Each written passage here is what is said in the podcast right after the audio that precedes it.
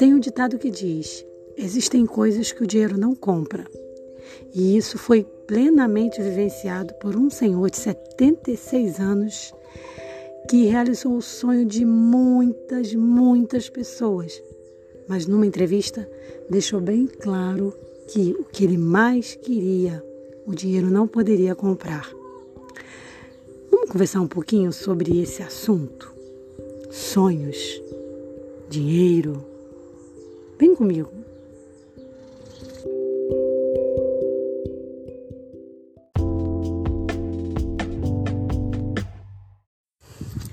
Será que é possível uma pessoa ganhar mais ou menos 2 milhões de reais jogando na loteria, ganhar e mesmo assim lamentar? Você deve estar pensando, não é possível, esse cara é louco. Mas de, depois que a gente entende o caso, a gente até entende a posição desse senhor. Isso aconteceu com um ganhador do sorteio da loteria. Ele tinha muitas vontades, como todos nós. E ele queria conquistar tanto prêmio que ficou a vida inteira jogando na loteria. Ele sempre jogava um jogo só. Na primeira vez que ele jogou dois jogos, num deles ele ganhou. Ele ganhou em torno de 2 milhões de reais se fosse na, na loteria do Brasil. Mas não foi no Brasil que isso aconteceu, não. Ted Owens tinha, tem 76 anos de idade reside, reside lá em Gales. Ele relata né, que ele sempre apostou, como eu falei, mas que sempre jogava uma vez só. E só quando ele jogou duas vezes, que foi nesse último sorteio, ele ganhou.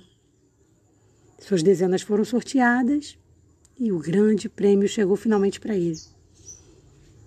Só que ele, na entrevista, deixou muito claro que a sua felicidade não estava completa, embora com todo aquele dinheiro. Por quê? porque ele já tem 70 anos de idade e já tinha perdido sua esposa. Então ele se lamentou e ele disse assim: abre aspas. Eu só queria ter ganho dinheiro há oito anos enquanto minha esposa ainda estava viva. Nós teríamos nos divertido com isso. Fecha aspas. Esse foi o desabafo desse ganhador da loteria. Não sei se comoveu você, mas me comoveu. Claro que ele vai aproveitar o valor viajando com os filhos, com as noras, com os netos. Comprou um carro, decidiu ajudar a família. Mas sempre vai ficar aquela saudade, né? Aquele vazio. Poxa, por que, que não aconteceu antes? Às vezes, a gente entende que tudo está ligado a dinheiro. A gente vive num, numa época muito capitalista onde o dinheiro realmente é necessário para fazer quase tudo na vida. E eu não vejo problema você, entre aspas, correr atrás do dinheiro. Acho que é realmente importante a gente desejar ter coisas boas, trabalhar muito para conquistar as coisas, não atropelando ninguém, claro. O problema que eu vejo é quando a gente coloca isso como a coisa mais importante, esquecendo que mais importante do que dinheiro é o relacionamento, é o perdão, é a amizade, é o estar junto. Claro, tem gente que às vezes o melhor a fazer é manter distante mesmo. Isso aí, isso aí não tem como a gente mudar. Mas existem aquelas pessoas que a gente quer sempre perto, né? E aí o que, que a gente tem que valorizar? A gente tem que valorizar esses momentos. O momento em que a gente tem a pessoa ali com a gente, o momento em que a gente está junto, o momento em que a gente está vivo com ela. Quando eu falar de amizade, eu estou me referindo também a relacionamento, porque eu acredito muito que um relacionamento só, só pode dar certo de verdade quando a pessoa com que a gente se relaciona intimamente é o nosso melhor amigo, humanamente falando. Meu marido é o meu melhor amigo. É para ele que eu conto todas as minhas coisas, é para mim que ele conta as coisas dele. Então, manter essa amizade bem próxima, manter valorizar esses momentos, dinheiro nenhum vai comprar.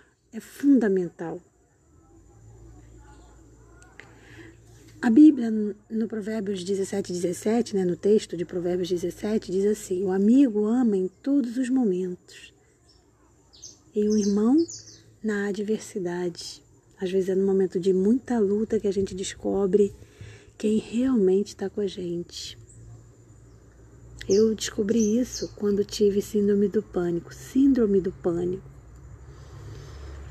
Quanto julgamento, quanta é, negligência. E aí é nesse momento de tristeza, de dor, de dificuldade, que você olha e diz: com quem eu realmente posso contar? Quem está do meu lado realmente? Claro que existem pessoas que querem estar do nosso lado e a gente repele.